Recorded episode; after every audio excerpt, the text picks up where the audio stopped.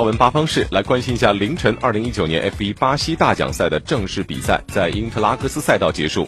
红牛车队的维斯塔潘从杆位发车，最终夺冠。小红牛车队的加斯利最后时刻超越汉密尔顿，拿到了亚军，职业生涯首次登上了领奖台。汉密尔顿因为与阿尔本的撞车事故被加罚五秒，丢掉了季军。麦克拉伦车队的小塞恩斯升至第三，这也是麦克拉伦自2014年澳大利亚站之后首次登上领奖台。法拉利车队的瓦特尔和勒克莱尔在第六十六圈撞车，双双爆胎退赛。